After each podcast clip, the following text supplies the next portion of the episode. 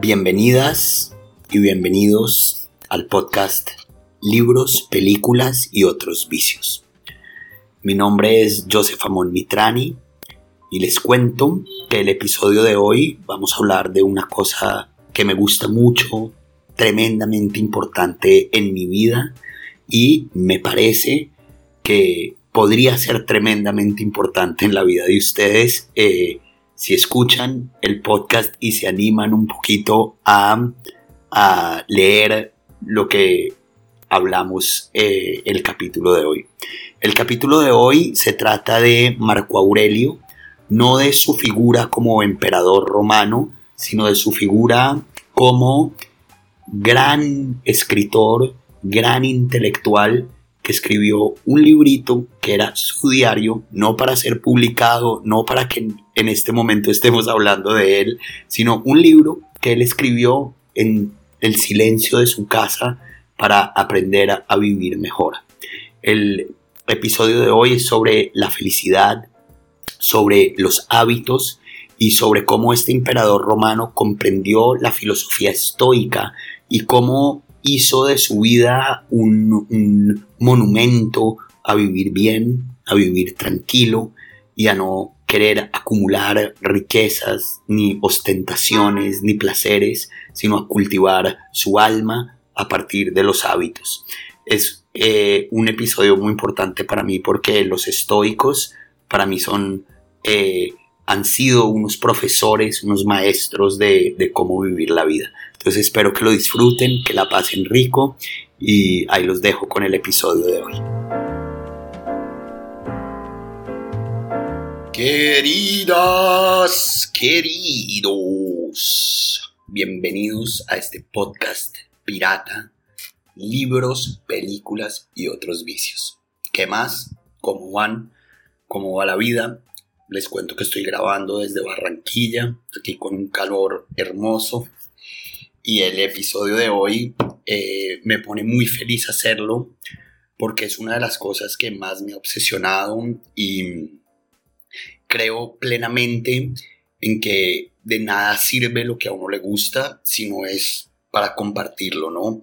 Eh, una de las razones principales de por qué hacemos este podcast tiene que ver con que, con que yo creo que muchos de ustedes lo, lo han experimentado y es de nada me hubiera servido encontrar ese disco si no tenía con quién compartirlo o ir a este concierto o leer este libro y a final de cuentas, y tiene mucho que ver con lo que vamos a ver hoy, somos seres sociales por naturaleza, como diría Aristóteles, y eso tiene que ver con que la felicidad no solo experimentar la vida, experimentar eh, las grandes cosas, que llegamos en nuestra razón, en nuestro interior, en nuestro, nuestro conocimiento, sino compartirlas, debatirlas, discutirlas y vivir con otros, ¿no?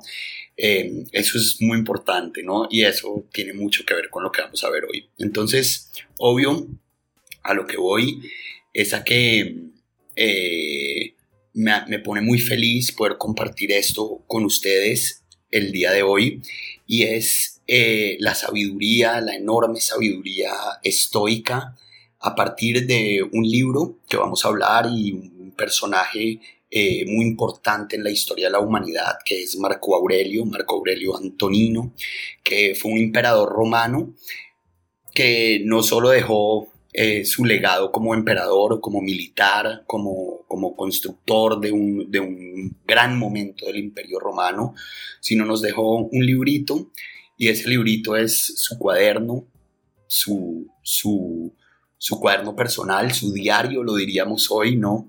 Eh, de cómo vivir bien, de cómo intentar, siendo un emperador desde los 19 años, con, eh, con el, en su lomo el gran imperio europeo, eh, trabajar todos los días para vivir bien, para estar tranquilo y para poder gobernar de la mejor forma posible.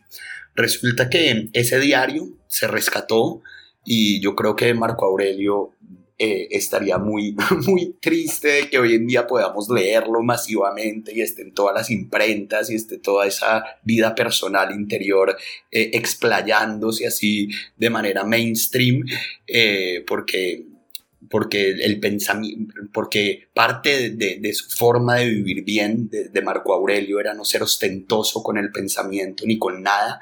Entonces digo que estaría triste de que sepa que, que Marco Aurelio más, más, que su fama, gracias a haber sido emperador, se debe a, su mundo interior.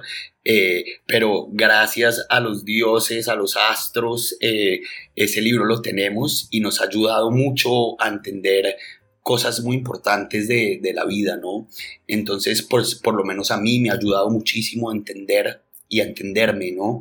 Eh, es un libro que es uno de los que siempre tengo en mi mesita de noche, que lo he leído muchísimas veces y, y, me ayuda en, en, momentos duros de la vida, ¿no?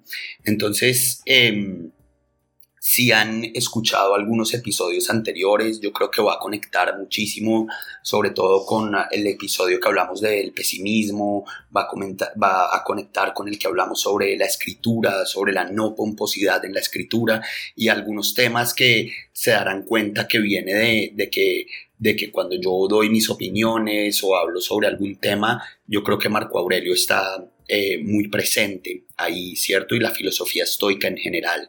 Eh, yo creo, y lo hemos charlado con mis hermanos, que para los que son nuevos en el podcast, ellos son los que mandan aquí, los que hacen toda la parte comercial, técnica, etcétera, etcétera, etcétera. Hemos hablado de que yo quiero hacer algunos capítulos más sobre estoicismo, sobre todo sobre estoicismo romano, eh, porque el griego es más difícil, el, lo que se llama estoicismo antiguo del siglo III antes de Cristo es más difícil de rastrear porque nos quedan muy pocos textos, pero digamos que el auge de esta, de esta filosofía, de esta forma de vida se dio en, en, en, los momentos eh, los grandes momentos, eh, digamos, estelares del Imperio Romano y se dio sobre todo con tres pensadores eh, básicos que nos dejaron eh, un legado escrito grande donde se puede entender muy bien eso, que son Epicteto, en, digamos que en orden sería Epicteto, Séneca, el, gran Séneca y Marco Aurelio. Entonces a mí me gustaría, y si ustedes me pueden comentar en Instagram si quisieran eh, que hiciéramos más sobre estoicismo, podemos eh, hacer otro capítulo sobre Séneca, otro capítulo sobre Epicteto y, y, charlar sobre esta, esta belleza que nos dejó el mundo antiguo, ¿no? el mundo romano.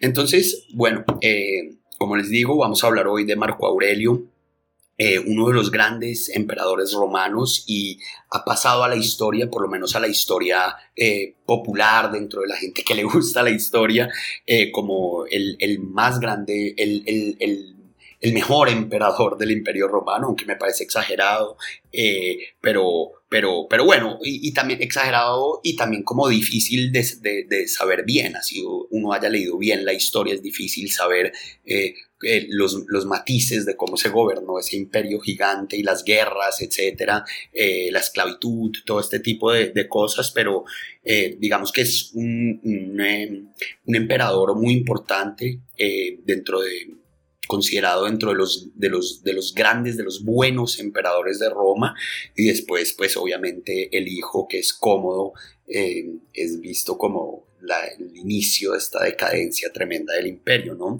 Obviamente anterior a, Marco Aurelio eh, está Antonino Pío, y antes de Antonino Pío está el, gran emperador Adriano, ¿no?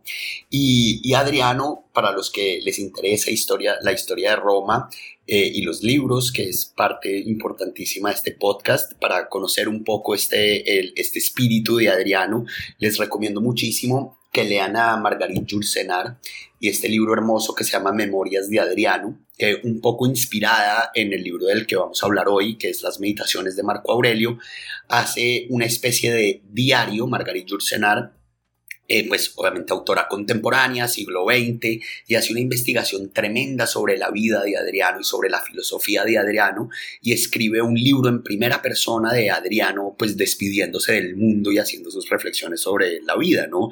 Eh, entonces, por ese lado, para un poco los que les gusta la literatura histórica, la narrativa histórica, creo que Memorias de Adriano es algo bien lindo para para entrar en ese mundo. Y les recomiendo, si les gusta la historia un poco más, eh, o sea, la historia no ficcionada, eh, uno de mis referentes duros para entender el mundo romano eh, es Indro Montanelli, que tiene el libro de la historia de los griegos, la historia de Roma. Interesante que los griegos, Montanelli le pone historia de los griegos y la divide por personajes, mientras que historia de Roma se unifica, como les voy a contar la historia del imperio, y hay cosas muy valiosas para entender estas complejidades. Y ya, pues obviamente los que les gusta mucho la historia pueden entrar a, ya los papers académicos y a cosas más técnicas.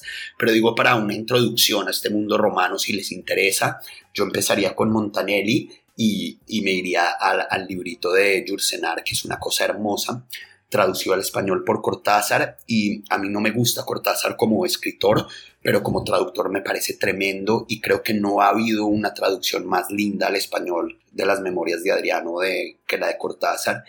Y, y bueno, el inglés, él tiene unas traducciones de Edgar Allan Poe, de los cuentos de Allan Poe, que me parece tremendamente bien hecha. Cortázar era un gran traductor. Entonces ahí les dejo eso.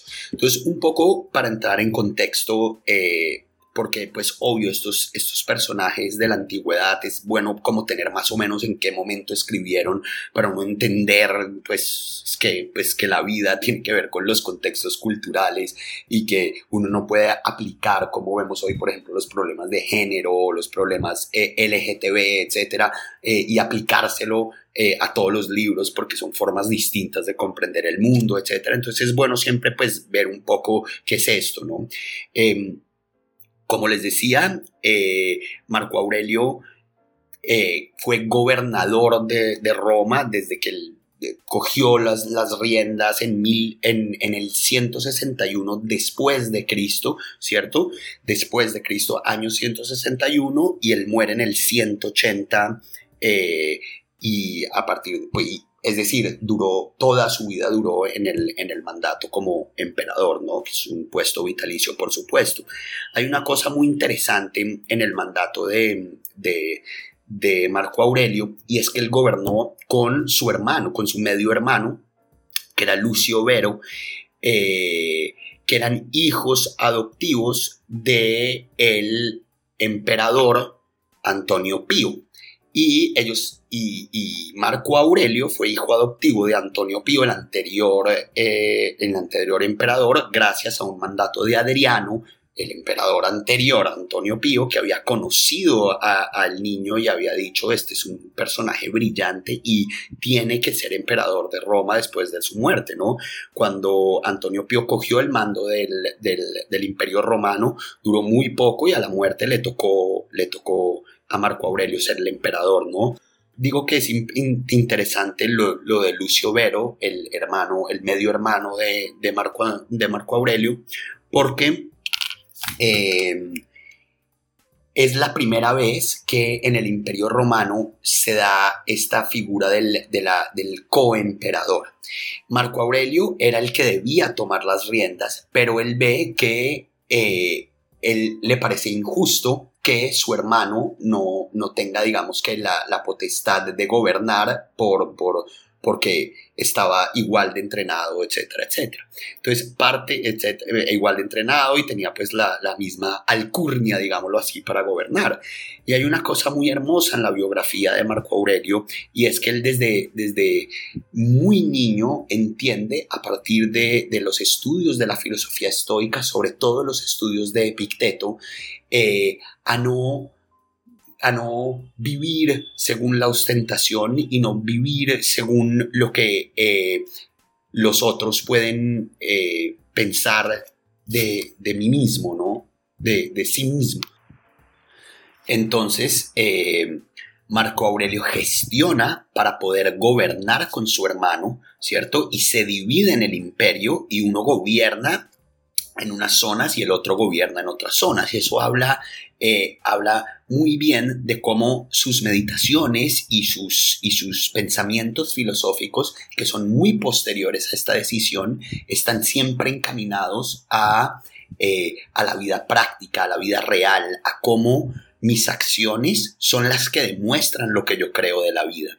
Y creo que eso es parte fundamental de comprender la filosofía romana, esta parte de la filosofía romana, no como una elucubración teórica acerca de la vida, sino como un ejercicio de entender yo qué creo de la vida y a partir de ahí actuar y tomar acción en los hábitos de mi vida que dejan, eh, que dejan claro que que, qué es lo que yo creo de la vida. Me refiero a que todos lo hemos visto en, muchos aspectos de la vida, y es el problema de cómo a veces creemos ciertas cosas, lo vemos en profesores, por ejemplo, saben, cuando yo estudié filosofía, yo veía profesores que me enseñaban ética de Kant y veía cómo actuaban y era como, ¿y de qué les sirvió la ética de Kant? ¿no? Entonces, esto es uno de los factores eh, muy, muy, muy importantes de la filosofía de Marco Aurelio y es entenderla no en, es decir, en Marco Aurelio, si leemos sus meditaciones, hay teología, hay ontología, hay epistemología, es decir, hay un sistema de pensamiento teórico, pero todo ese sistema de pensamiento está encaminado a la ética, al comportamiento, y ese esa ética, ese comportamiento no se debe quedar en lo teórico, en qué es lo que debo hacer, sino que soy yo mismo con mis hábitos, con mi comportamiento de día, del día a día, eh, que yo eh, reflejo. Eh, ese, ese pensamiento, ¿cierto?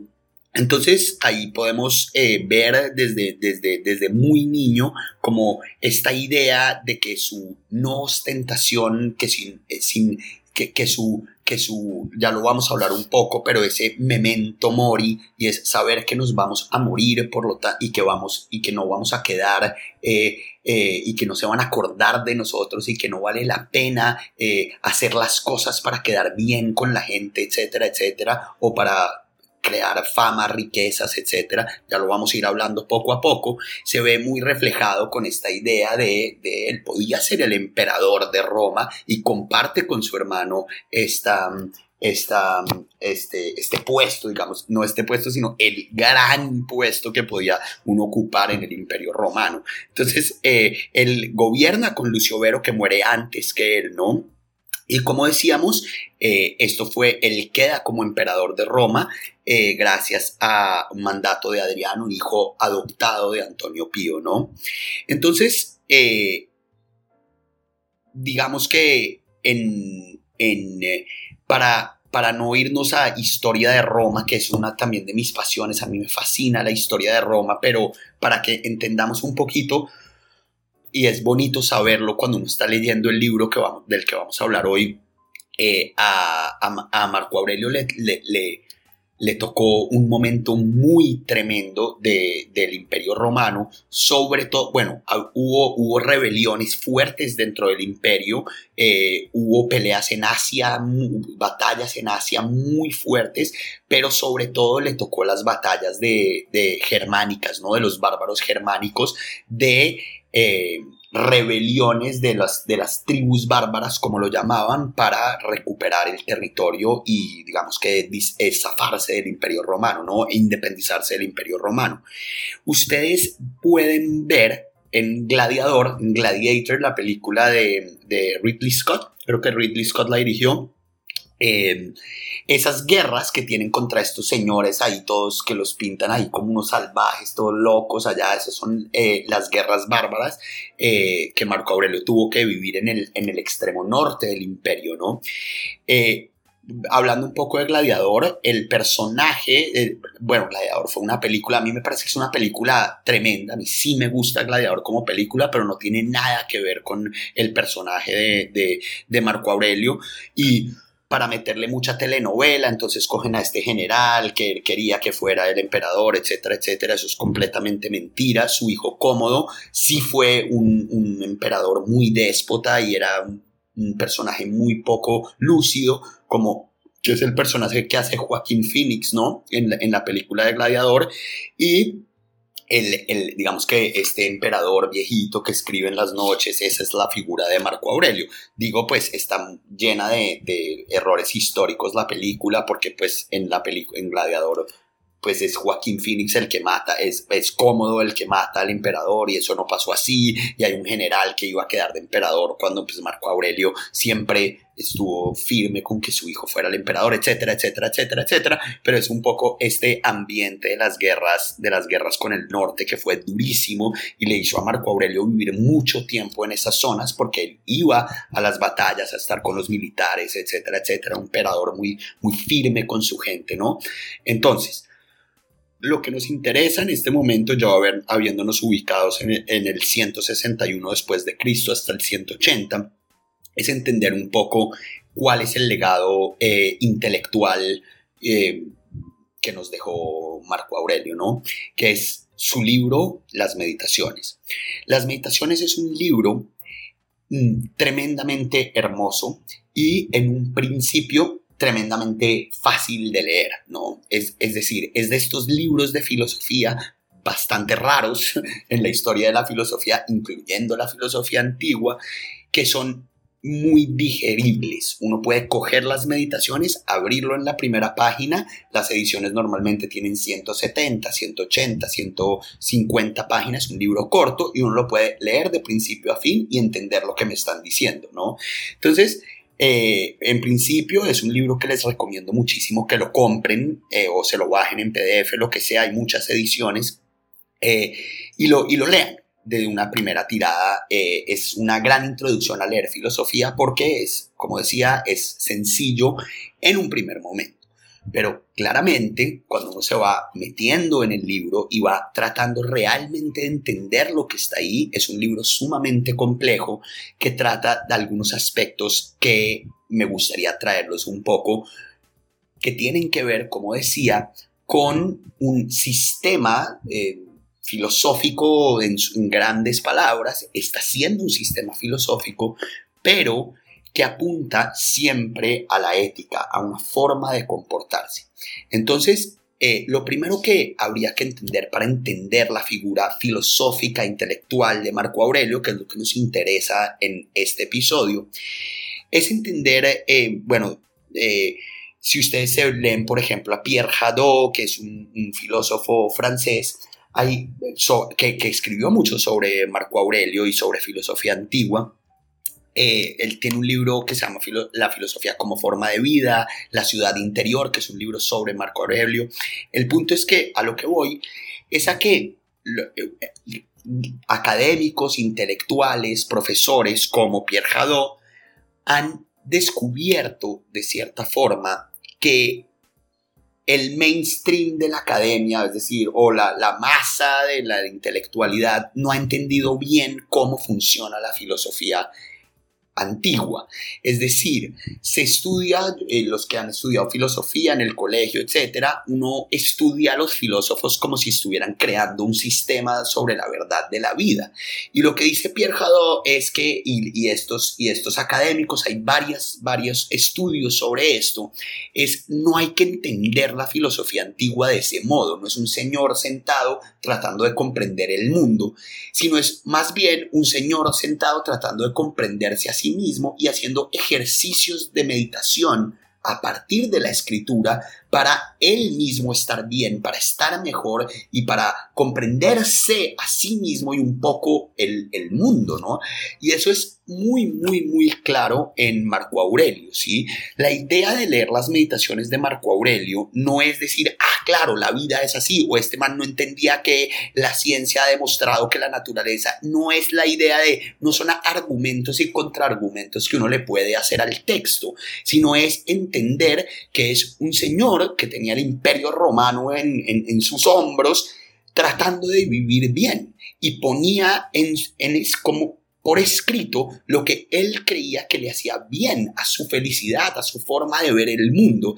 Entonces es mucho más comprensible este tipo de libros entendiendo eh, la filosofía como un ejercicio de meditación, ¿cierto? Como una forma de vida, como un trabajo diario para estar mejor, ¿no? Eh, parte de, de parte fundamental, digámoslo así, de ese estar mejor, como decíamos, viene de una tradición la cual eh, estudió muy bien Marco Aurelio, se crió en eso, que viene del siglo III antes de Cristo, con un señor representante grande de la filosofía helenística, de la filosofía después de Platón y Aristóteles, que ahí están los que se acuerdan de filosofía en el colegio, están eh, los epicúreos, que es toda esta escuela de, de, de Epicuro, están los cínicos, que es esta escuela de Diógenes, y están los estoicos, ¿no? Que es la escuela que fundó Zenón de Sitio, ¿no? Zenón de Sitio con C, no que confundir con Zenón de Lea, que era otro personaje maravilloso. Eh, pero bueno, Zenón de Sitio eh, le, dicen los estoicos porque viene del, del término estoa, que en griego es como el pórtico, ¿no? Que es donde en el, en el, en el ágora, en, Atenas, Zenón se hacía en una, zona ahí que está bien ubicada en el ágora y se hacía ahí en el, en el pórtico, en, ¿cómo se dice eso? El, el, el porch en inglés, ahí, en estos balconcitos, se hacía ahí y a, echar su lora, a echar su cuento, ¿no? Entonces de ahí salió el estoicismo y, es bien interesante ver cómo los estoicos, que empezó como xenonismo, ¿cierto? Le fueron quitando ese nombre por el mismo hecho de, de no de no convertirlo en un culto, sino en una forma eh, de pensar la vida desde la racionalidad, ¿no? Entonces, los estoicos, que viene de estoa, etcétera, etcétera, esa tradición eh, fue una tradición que, que Marco Aurelio comprendió muy bien gracias a sus maestros, que eso es algo muy bello del, inicio de las meditaciones, como las, el primer libro de las meditaciones tiene 12 libros pequeñitos eh, es un agradecimiento a la gente que le ha enseñado cosas en la vida. Entonces es muy bello como él arranca su diario diciendo a mi madre le debo esto, a mi padre le debo esto, a tal le debo esto, a este profesor le debo esto, su talante, su forma de entender esto, me enseñó esto. Es muy bello ese principio de las, de las meditaciones, como ese agradecimiento de lo que yo pienso se debe a los otros. Ahí pues nos damos cuenta por supuesto que, hay una gran influencia de Marco Aurelio, del estoicismo clásico, del estoicismo antiguo en Marco Aurelio, que hoy en día lo conocemos como uno de los pensadores fundamentales del, estoicismo. Entonces, a lo que iba es a que partiendo de ese estoicismo, que, que digamos que entiende el mundo como un todo racional, que es similar a como, a como entendemos el mundo, pues digo entendemos, digo pues Occidente después del cristianismo como un plan divino, ¿sí? De un solo Dios racional y como todas las cosas están conectadas entre sí y asimismo nuestra razón puede comportarse de cierta manera acorde a la naturaleza, no solo a la naturaleza exterior, sino a nuestra propia naturaleza, ¿no? Esto era, eh, digamos que uno de los principales eh, ideas del estoicismo es entender el mundo como como entender la naturaleza como un todo racional y entender nuestra propia razón y nuestro propio ser como parte de esa naturaleza, ¿no?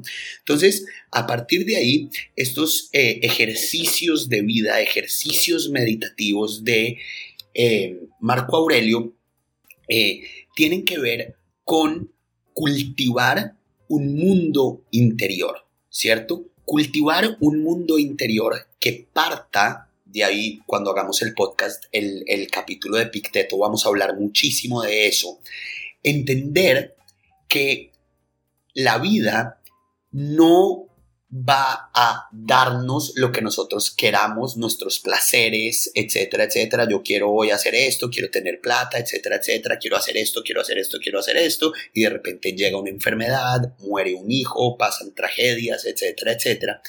Eh, la solución del estoico a, estos, a, las tragedias que inevitablemente nos da la vida, ¿cierto? Es yo no puedo cambiar, yo no puedo controlar la vida, pero sí puedo cambiar mi propia forma de opinar y de ver lo que está pasando en mi exterior, ¿cierto?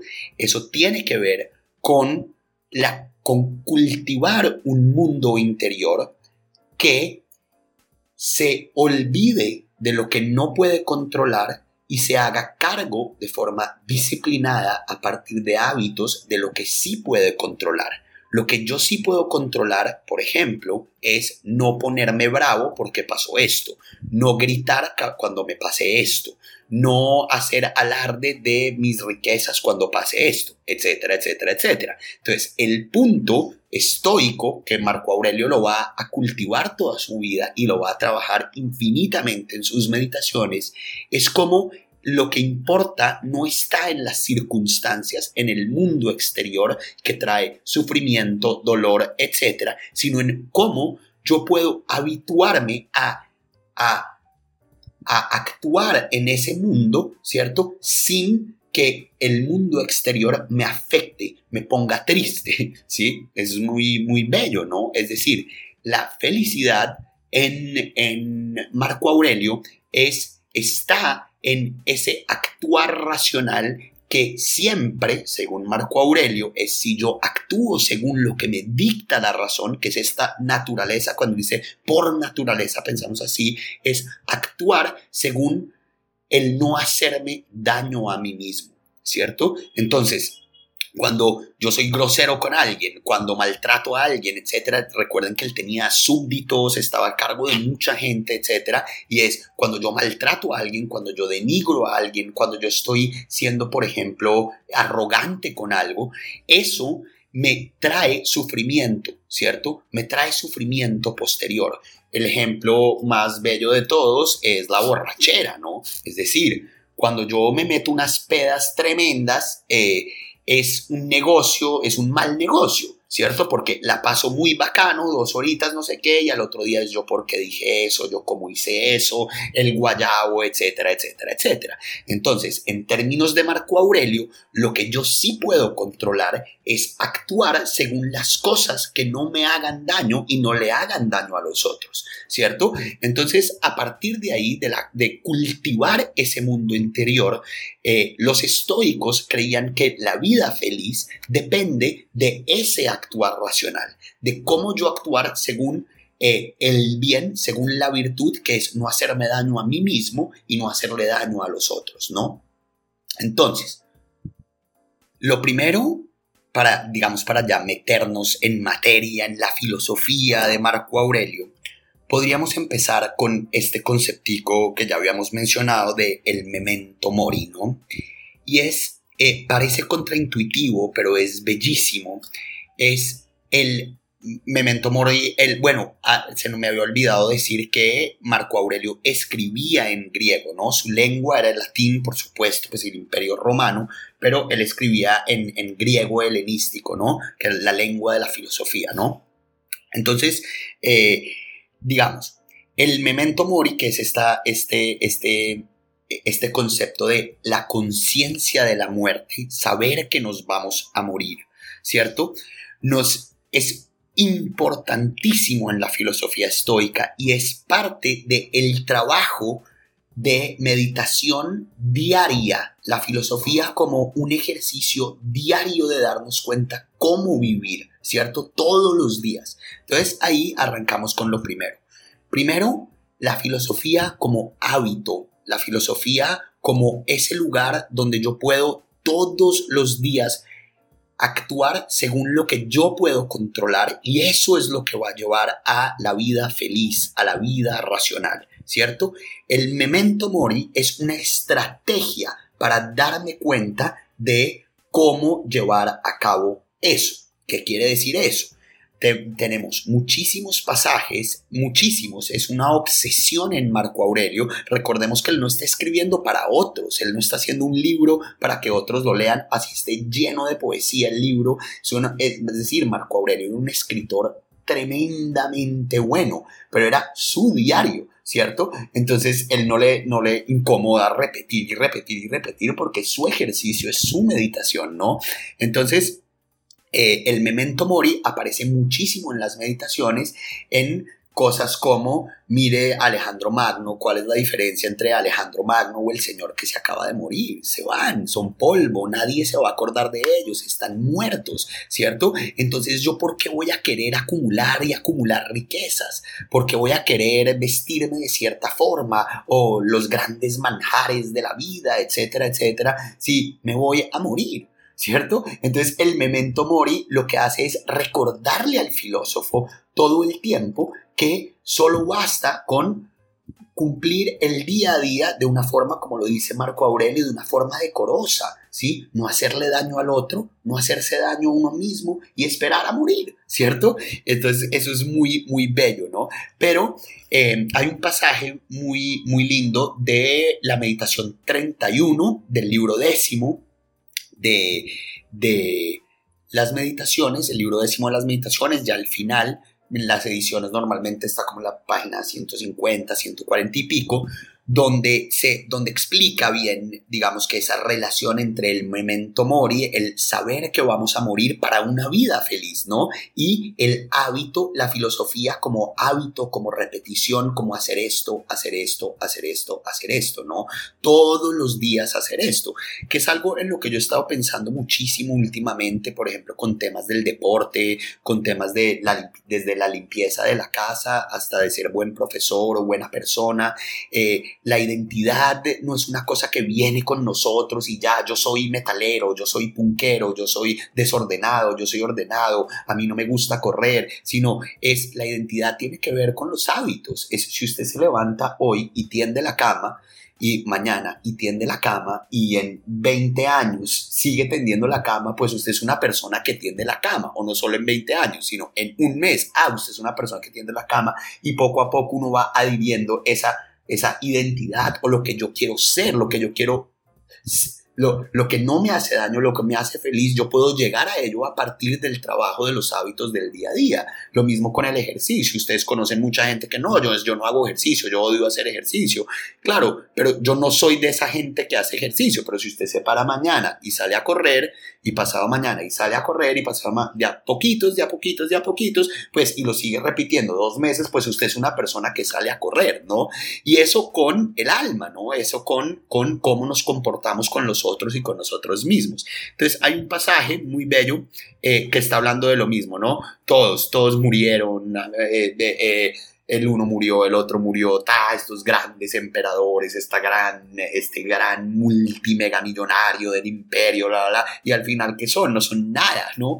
entonces, este memento mori lo vincula con esto que estamos hablando de los hábitos, ¿no? De la filosofía para hacernos felices, para trabajar con el otro. Ojo, porque la felicidad en, en, Marco Aurelio y en los estoicos tiene que ver con el servicio social. ¿Por qué? Porque la razón nos vincula con eso volviendo a Aristóteles, somos animales políticos por naturaleza.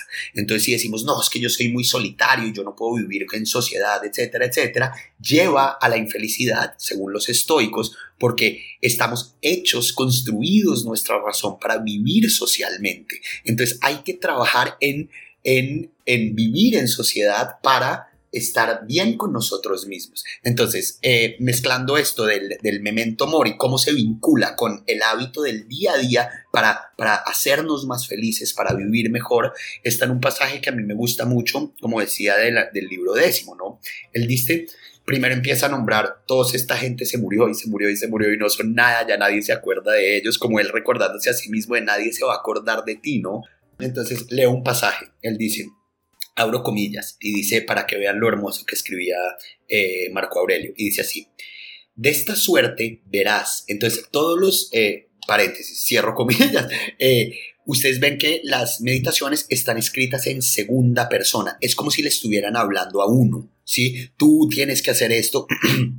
pero no es un libro de superación personal donde, nos estás diciendo, haz esto, haz esto, haz esto, sino es, como les dije, Marco Aurelio hablándose a sí mismo. ¿cierto? Es su diario y él se habla a sí mismo, tienes que hacer esto, tienes que hacer esto, tú eres el emperador y el emperador es buena persona y hace esto y hace esto, servicio social, etc. Entonces, bueno, abro comillas, dice, de esta suerte verás sin cesar que las cosas humanas no son más que humo y nada. Particularmente si reflexionares al mismo tiempo que lo que una vez desaparece no volverá ya más por la eternidad. ¿A qué, pues, inquietarte? ¿De qué te preocupas? ¿No?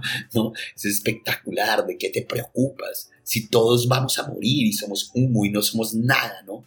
¿Por qué no te contentas con terminar ese poco de tiempo que te queda decorosamente?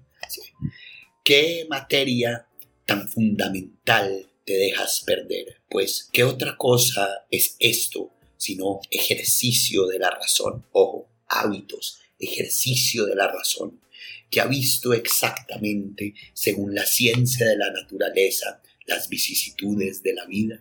Según esto, persiste en estas consideraciones hasta, hasta que las hayas asimilado. Así como un estómago robusto asimila todo género de alimento, como el fuego ardiente convierte en llama y resplandor todo cuanto le arrojaste. Eso es, eh, cierro comillas ahí de este pasajito, Así son los pasajes súper cortos y es esto, ¿no? Nos está hablando de esto. Así como el estómago, si uno le empieza a meter mierda y mierda y mierda, eventualmente lo asimila, así él se habla a sí mismo de cómo asimilar este memento mori, ¿no? Y es decir, es, haz, lo, lo que está diciendo ahí es, piensa en que vas a morir mañana, pasado mañana, cuando sea vas a morir, eso es una certeza que vas a morir. Y piensa en los grandes personajes de la historia, se murieron mañana, pasado, cuando sea, ¿cierto? Entonces, ¿qué nos queda? Vivir el momento decorosamente, ser una buena persona en el momento en que eh, en este momento, en el presente. Hay muchos momentos en Marco Aurelio donde él dice que la muerte me coja sabiendo que ese día, el día que me cogió la muerte, hice lo que la razón me pedía y es hacer cosas que no me hagan daño a mí mismo, que no vayan en contra de lo que quiere la razón. Entonces, esto es eh, muy bello. Por un lado, el memento mori que aparece si yo me acuerdo todos los días que me voy a morir, me va a dar ansiedad, etcétera, etcétera, es todo lo contrario. Si usted sabe, si tiene en cuenta que se va a morir, va a vivir ese día decorosamente, ¿cierto? Eso por un lado. Y por el otro lado, el problema del el hábito en filosofía, ¿no? Estamos acostumbrados a que la filosofía es una cosa ya teórica eh, y, y, no, a final de cuentas, la filosofía para los filósofos antiguos y sobre todo para los estoicos es un ejercicio, lo dice literalmente, es ejercicio de la razón, es el día a día, cómo yo me comporto para vivir mejor, para salvar mi alma, ¿sí? Para salvar mi alma de la tristeza a final de cuentas, para ser una buena persona y eso me va a hacer, digamos, la virtud eh, romana, ¿no? Y eso me va a hacer una persona feliz, que va a vivir su día a día bien vivido, ¿no?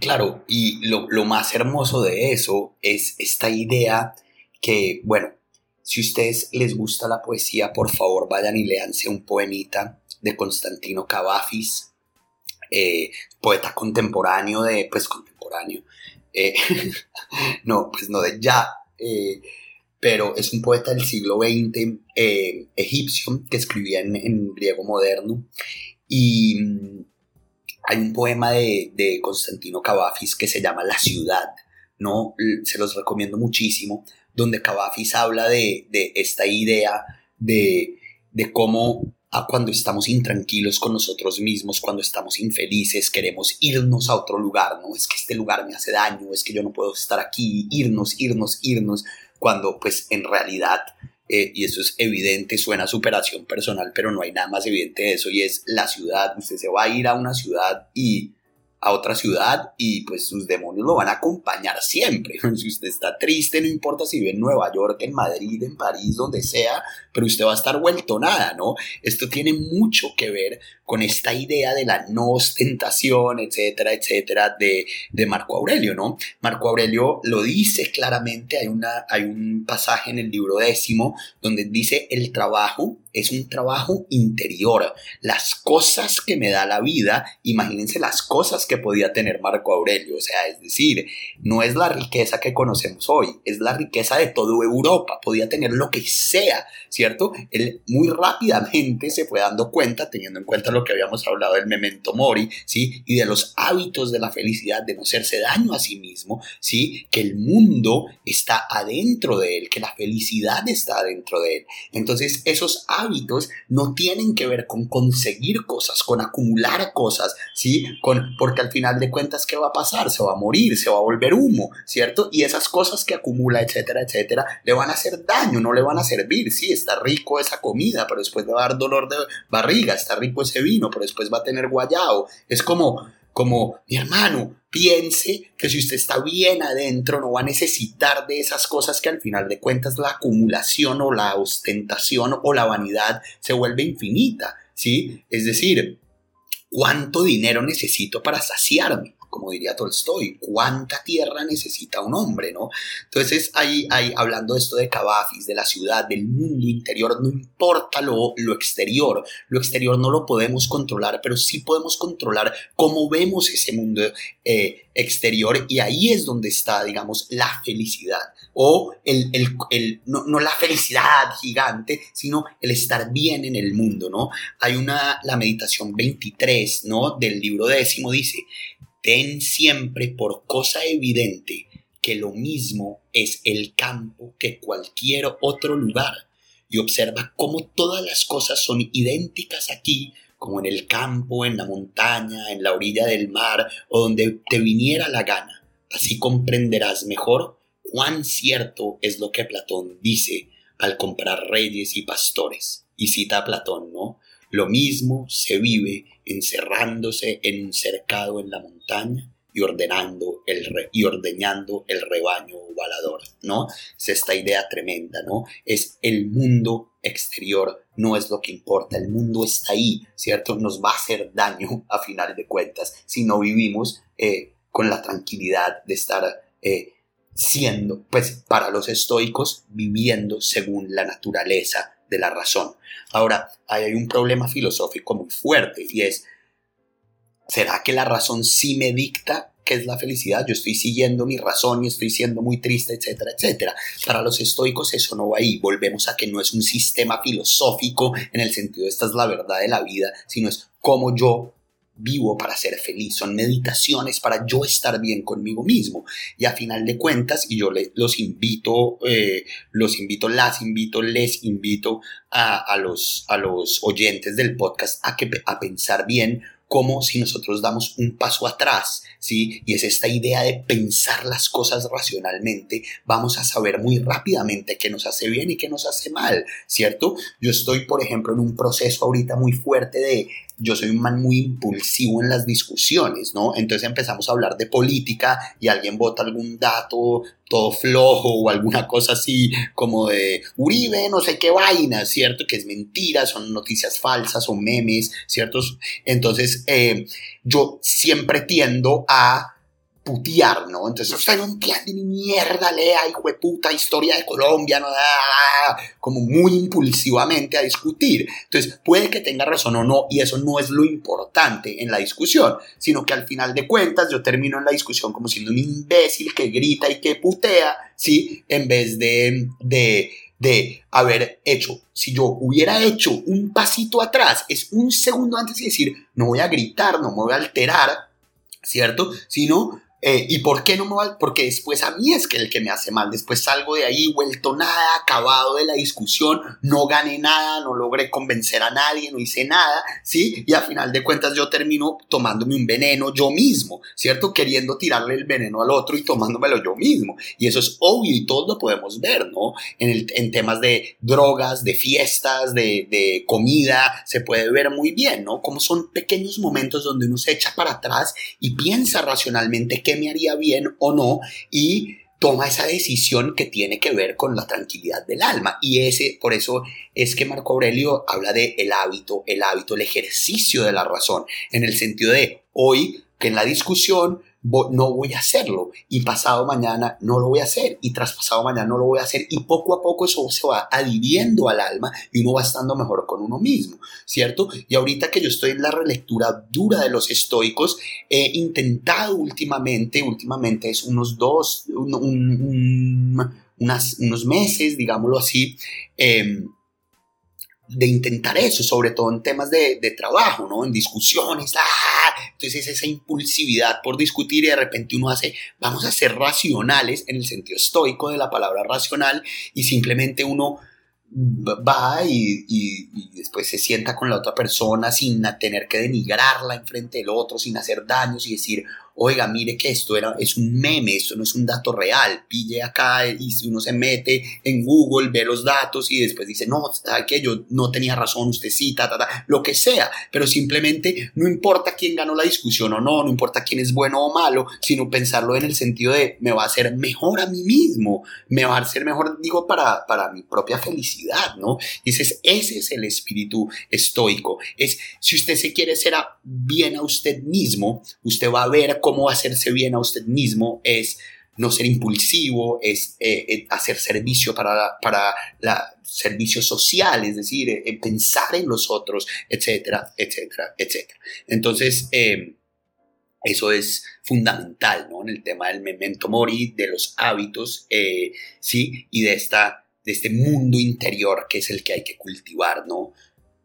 Por supuesto, esta idea del mundo interior eh, lleva a, Marco Aurelio a, este concepto que a mí me parece que se ha malinterpretado mucho en la historia de la filosofía, que es la apatheia, ¿no? Que es el, el, despegarse de las cosas, ¿no? La apatía, la apatía hacia el mundo, ¿cierto?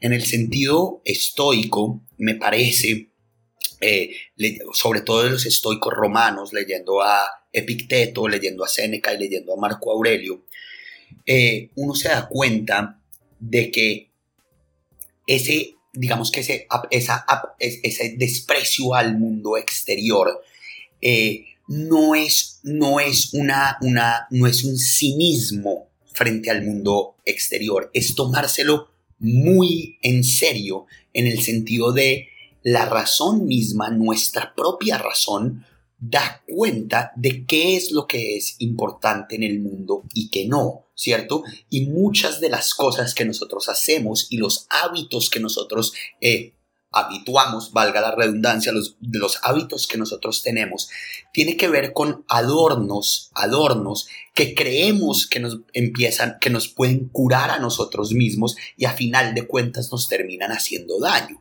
¿cierto? Entonces es como el despego, el, desapego de esos adornos, de esas, de esas formas de vida que lo que son son medicinas muy, muy, eh, muy efímeras, de nuestros verdaderos sufrimientos y nuestro verdadero dolor. Obviamente, volviendo al tema del alcohol, pero lo podemos volver al tema del shopping, lo podemos volver al tema de la comida, lo podemos volver al tema de los placeres en general, ¿no?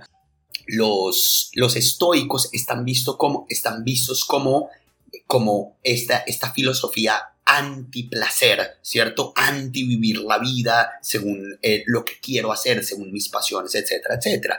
Y en verdad, si uno lee bien a los estoicos, la cosa no está alejada de ahí.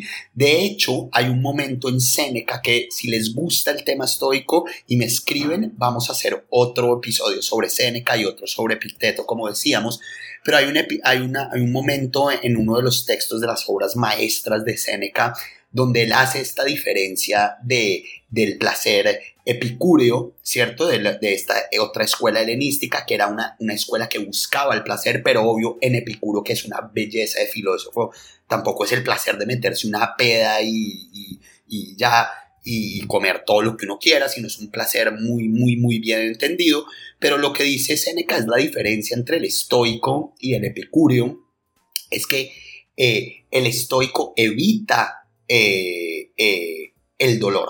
evita el dolor, mientras que nosotros aceptamos que el dolor existe, ¿cierto? Y sabemos que el dolor está ahí, que es lo que hablábamos en el episodio del pesimismo, y entendemos el caos y el dolor del mundo y nos preparamos para ese dolor, nos preparamos el día a día para ese dolor. De hecho, Epicteto tiene muchos momentos donde dice, imagine cómo su hijo se va a morir. Imagínelo, el dolor más fuerte que usted puede sentir y eso puede pasar, es bastante probable que pase, o la enfermedad, etcétera, etcétera. Es decir, el mundo no está pensando en que usted esté bien o mal, es feliz o triste, ¿cierto? Es como usted toma las cosas del mundo, eh, lo que lo va a hacer una persona tranquila y buena. Y pues bueno, Epicteto era un esclavo y, y sufrió muchísimo en la vida y escribía desde la esclavitud y desde el hambre y desde el sufrimiento estas cosas. Entonces no estaba, era hablando mierda, ¿no?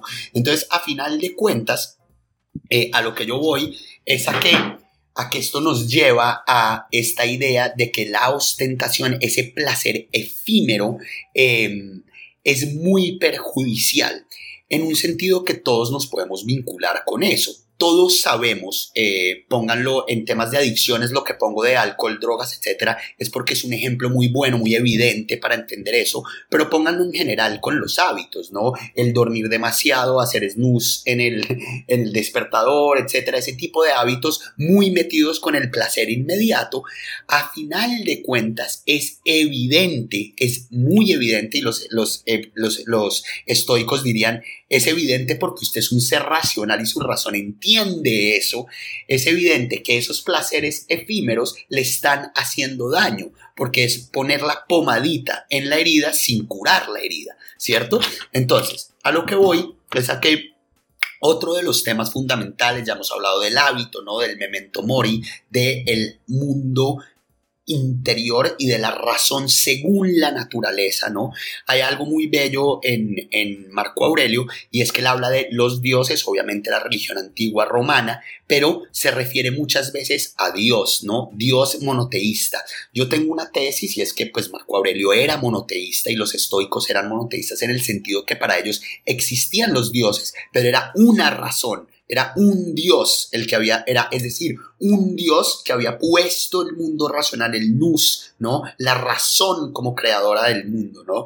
Y, y, y lo que nos hacía buenas, eh, eh, buenas personas y personas felices era seguir esa razón del mundo, aprender de la naturaleza, ¿sí? Entonces hay muchos ejemplos de Marco Aurelio con mire cómo se comporta un venado, mire cómo se comporta una oveja, ¿cierto? Y es como, así como la oveja hace esto, esto, esto, nosotros deberíamos hacer esto, esto, porque la naturaleza nos dotó de la razón, ¿cierto? Entonces hay un estudio muy muy chévere que yo estoy haciendo en cuanto a el tema de la ostentación, de la acumulación de riqueza, del adorno, ¿sí? Pues piénsenlo en la comida, en las compras, en querer acumular y acumular riqueza, riqueza, riqueza y al final de cuentas, pues es evidente lo, lo, lo, lo que dicen todos los, los, los jóvenes cabal uribistas de es mejor llorar en un Ferrari que llorar en un Volkswagen, ¿sí? Obvio, obvio y tal, pero pues es obviamente, pues todos lo podemos comprobar que el, dinero y la acumulación no nos hace felices y también cuando uno es pobre, es triste, etcétera, etcétera. Es un problema del mundo interior. Pero digamos que hay, un, hay, un, hay una lucha evidente de Marco Aurelio de no dejarse llevar por esos placeres gigantes, eh, pues eh, efímeros, eh, antirracionales para, para Marco Aurelio, pero que son muy, muy tentadores, ¿no? Entonces hay algo, un estudio que yo estoy haciendo ahorita, una investigación sobre Marco Aurelio, que de hecho me ha tocado volver a las clases de griego que yo veía en la universidad. Em, nosotros veíamos griego ático, esto es un griego helenístico, es un poco más fácil, pero hijo de pucha, volver a eso.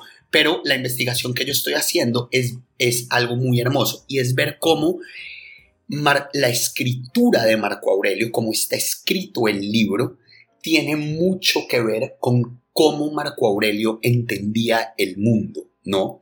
Entonces, él se está diciendo a sí mismo todo el tiempo en las meditaciones y en las meditaciones primeras es aléjate de la poesía, aléjate de la retórica.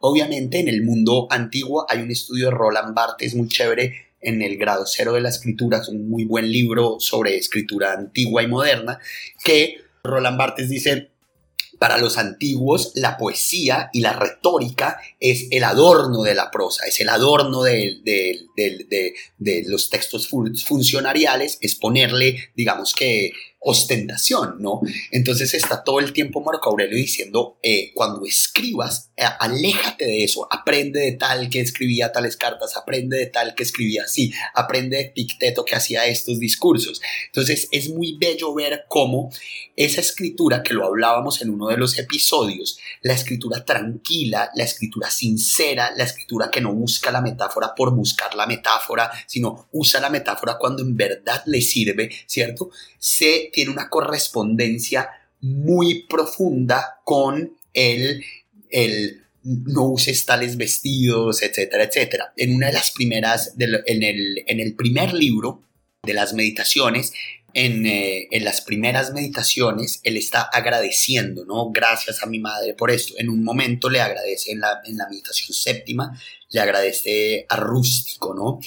Bueno, parte de lo de los hábitos se lo dice a Rústico, es gracias por enseñarme que el carácter, que mi comportamiento lo tengo que vigilar continuamente, le dice, ¿no? Pero lo que hablábamos de la correlación entre cómo él escribe, ¿no? Y cómo dice sus cosas, cómo se dice sus cosas a sí mismo, con la no ostentación, con la no acumulación de riquezas, ¿no?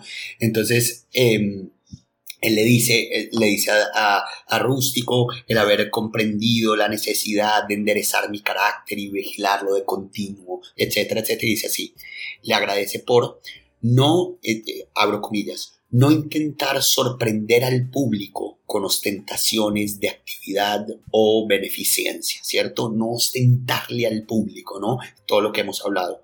Haber renunciado a la retórica y a la poesía y al estilo atildado, es decir, al estilo pomposo, ¿sí? Y dice, no pasearme por casa en toga, vedándome tales vanidades ceremoniosas, escribir llanamente mis cartas a semejanzas de aquella que él mismo escribió. Ta, ta, ta, ta, ta, ta, ta, ta, ta, ta.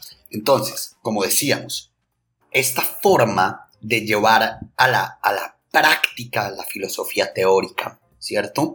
Que después Marx se va a meter muchísimo en este tema, pero en los estoicos es una cosa que está demasiado claro y en, y en los griegos, ¿no? Miren cómo, cómo en, una de las citas que leímos de ahora entiendo lo que dice Platón, Platón tenía razón en esto, ¿sí? Platón que puede ser considerado el filósofo de la teoría, ¿sí? El gran teórico de los teóricos, eh, Marco Aurelio lo entendía como una persona que estaba haciendo ejercicios para cómo vivir bien, ¿no? Entonces, el punto es que es, está tan llevada a cabo la filosofía el pensamiento de Marco Aurelio, que su misma escritura, ustedes leen las meditaciones y es la forma como están escritas, es una revelación de no ostentar, de no acumular, decir lo que se tiene que decir, etcétera, etcétera, etcétera. Es muy evidente que Marco Aurelio no quería que lean sus meditaciones, no quería ostentarse de, que él era filósofo, que era poeta, etcétera, etcétera,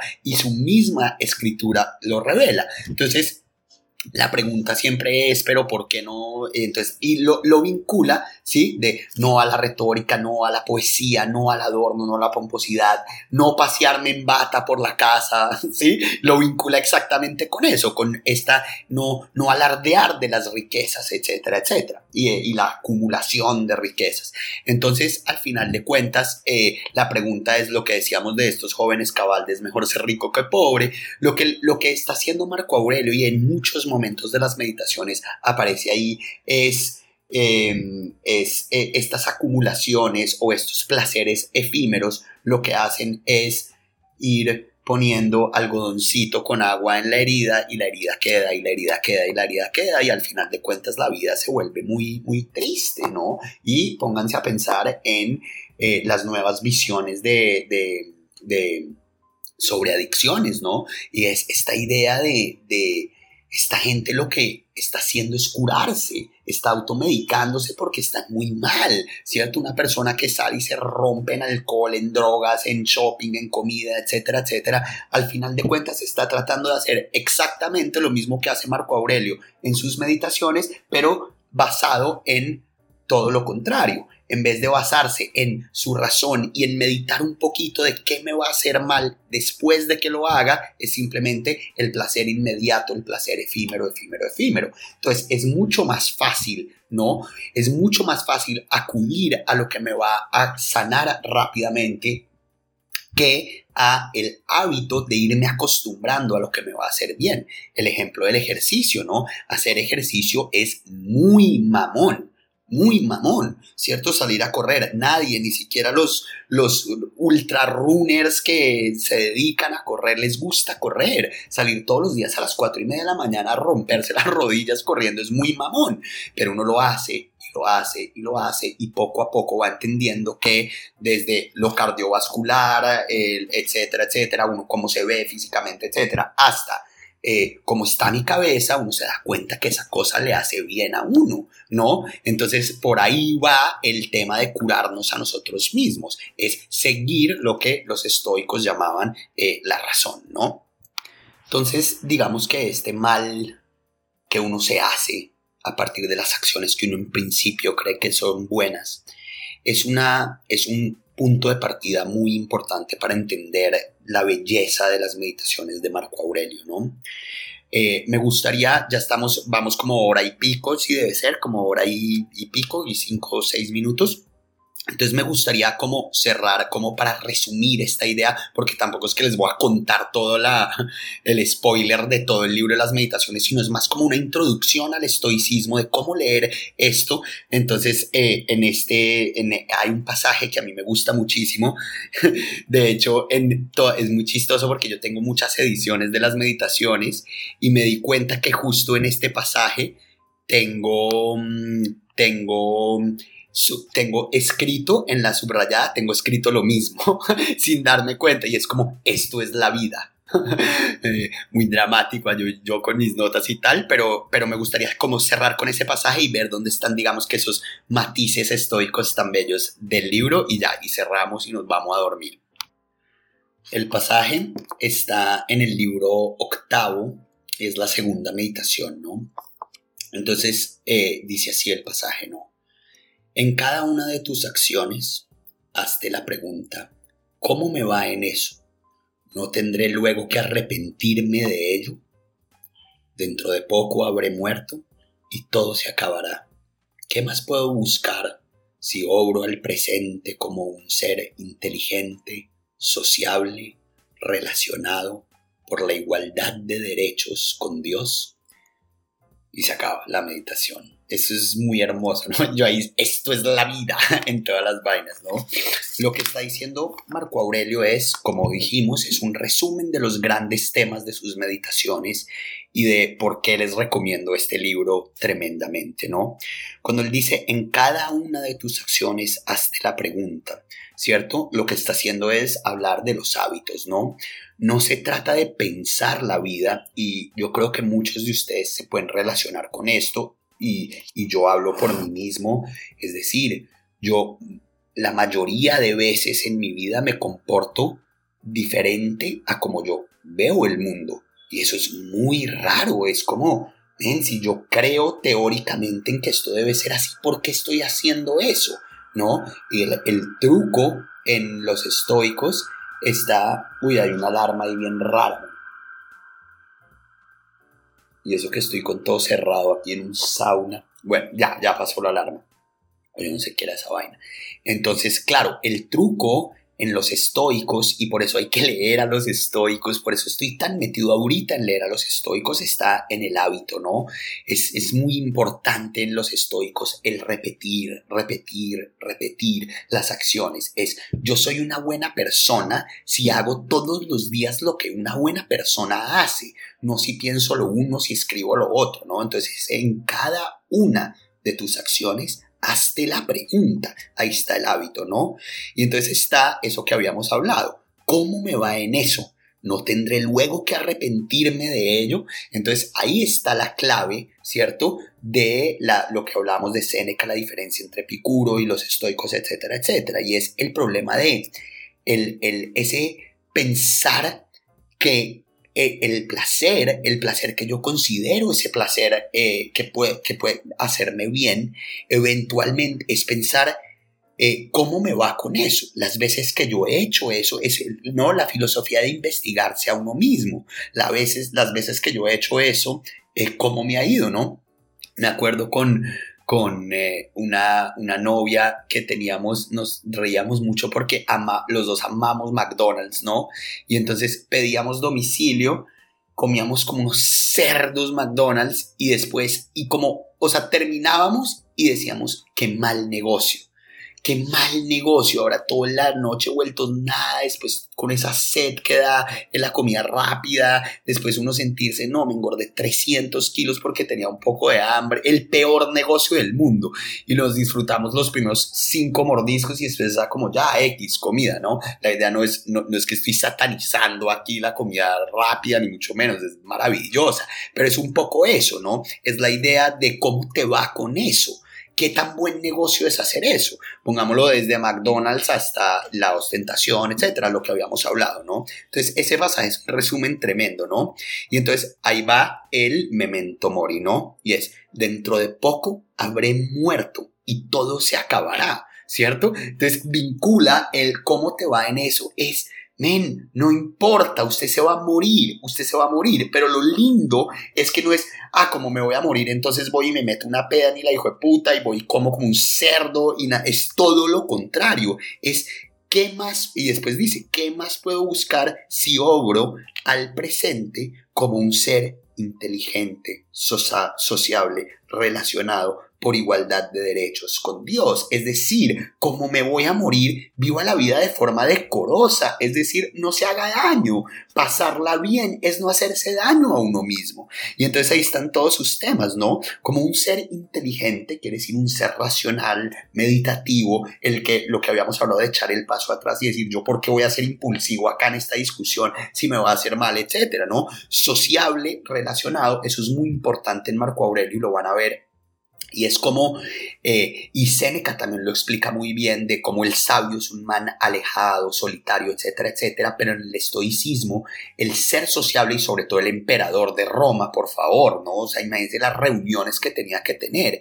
El ser sociable, el, el estar bien con las personas, el, el, relacionarse bien con las personas es parte fundamental de lo que es ser ser humano. Volvemos al son político aristotélico, ¿no? Somos animales políticos por naturaleza.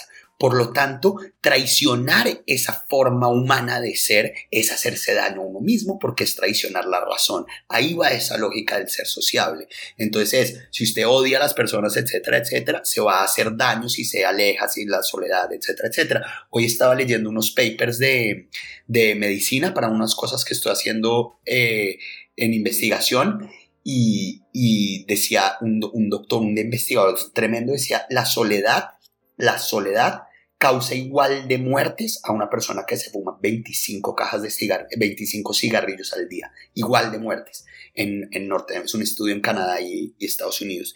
Entonces, eso es lo que está diciendo el man, lo que está diciendo Marco Aurelio, ¿no? Él está diciendo ser sociable es ser humano, por lo tanto hay que trabajar, hay que trabajar ser buena persona, ¿sí? No denigrar al otro, escuchar al otro. Van a ver en las meditaciones cómo está todo el tiempo cómo comportarse con los otros. Marco Aurelio en algún momento dice ser duro con uno mismo, pero ser suave con los otros, entender que la opinión del otro no es culpa del otro, sino que viene de cómo se, de su contexto, de cómo la vida lo ha influenciado para pensar así. Entonces yo no puedo empezar a putearlo porque pienso diferente, ¿no? Eso está muy, eso está toda, en, todo el libro, a lo largo de todo el libro, es sea compasivo con los otros, que los otros piensan así, porque han tenido unas circunstancias que, los, que lo hacen pensar así. Eso es todo el, el problema de lo de ser sociable, ¿no? Es tremendamente bello, ¿no? y obviamente lo que dice por igual de derechos con Dios. Eso lo que está diciendo es eh, esta idea de todos somos iguales, no sé qué, del monoteísmo, eh, está los estoicos en el sentido de nos somos animales racionales y todos somos iguales en cuanto a el plan de la, razón del nous de Dios, de la naturaleza. Entonces es comportarse con esa humildad de yo no soy superior a nadie porque las circunstancias naturales me dijeron que yo tenía que ser emperador de Roma, ¿no? Eh, eso es. Entonces eh, los dejo con esto, queridas, queridos. Ha sido un placer gigante. Eh, hacer este podcast, este capítulo. Y espero, por favor, que se compren el librito de las meditaciones de Marco Aurelio. Es un libro que yo recomiendo mucho para cuando uno está en momentos oscuros, ¿no? Como esta fama mal ganada mía de, uy, recomiendo un libro para esto, y yo no sé, no sé, lea, no sé qué. Eh, eh, entonces en Instagram me, me escriben mucho, oiga, profe, estoy pasando por mal momento, no sé qué. Y siempre que yo veo que alguien está como en un momento oscuro, que tiene que ver, digamos que con circunstancias externas, con circunstancias de cosas que nosotros no podemos controlar, que como decía Epicteto, el énfasis de la, el, del, del, estoicismo de, de Epicteto es en eso, es no se preocupe por lo que no puede controlar, controle lo que puede controlar y obviamente eso está permeado completamente todas las meditaciones, eh, ¿no? Como circunstancias como es, no, no, tengo dinero, no tengo trabajo, eh, murió mi padre, este tipo de cosas. Yo recomiendo muchísimo las meditaciones de Marco Aurelio, eh, la obra maestra de Séneca, que son las cartas morales y, los discursos de, de, Picteto, ¿no? Este universo estoico es muy, muy importante para uno vérselas con uno mismo, ¿no? Eh, y obviamente esa vaina hay que mezclarla es con terapia, con psiquiatría, ¿no? ya tenemos expertos en el alma que nos pueden ayudar un poco a, estar mejor, ¿no? Eh, y es una buena mezcla. El deporte, em, el estoicismo y la terapia. y ahí uno va dándole y dándole y dándole todos los días tratando de ser una mejor persona, ¿no? Eh, con uno mismo que eso es divino en, Marco Aurelio, ¿no? Es ser bueno con uno mismo, tratarse bien a uno mismo, consentirse a uno mismo, es consentir a los otros y es estar bien, ¿no? Eh, eso es, les mando un beso gigantísimo y nos pillamos. Repito, escríbanme al Instagram eh, o al email, donde sea, si les interesa volver seguir trabajando a estos filósofos estoicos, que pues es uno de mis temas que más amo. Les mando un beso gigante. Chao.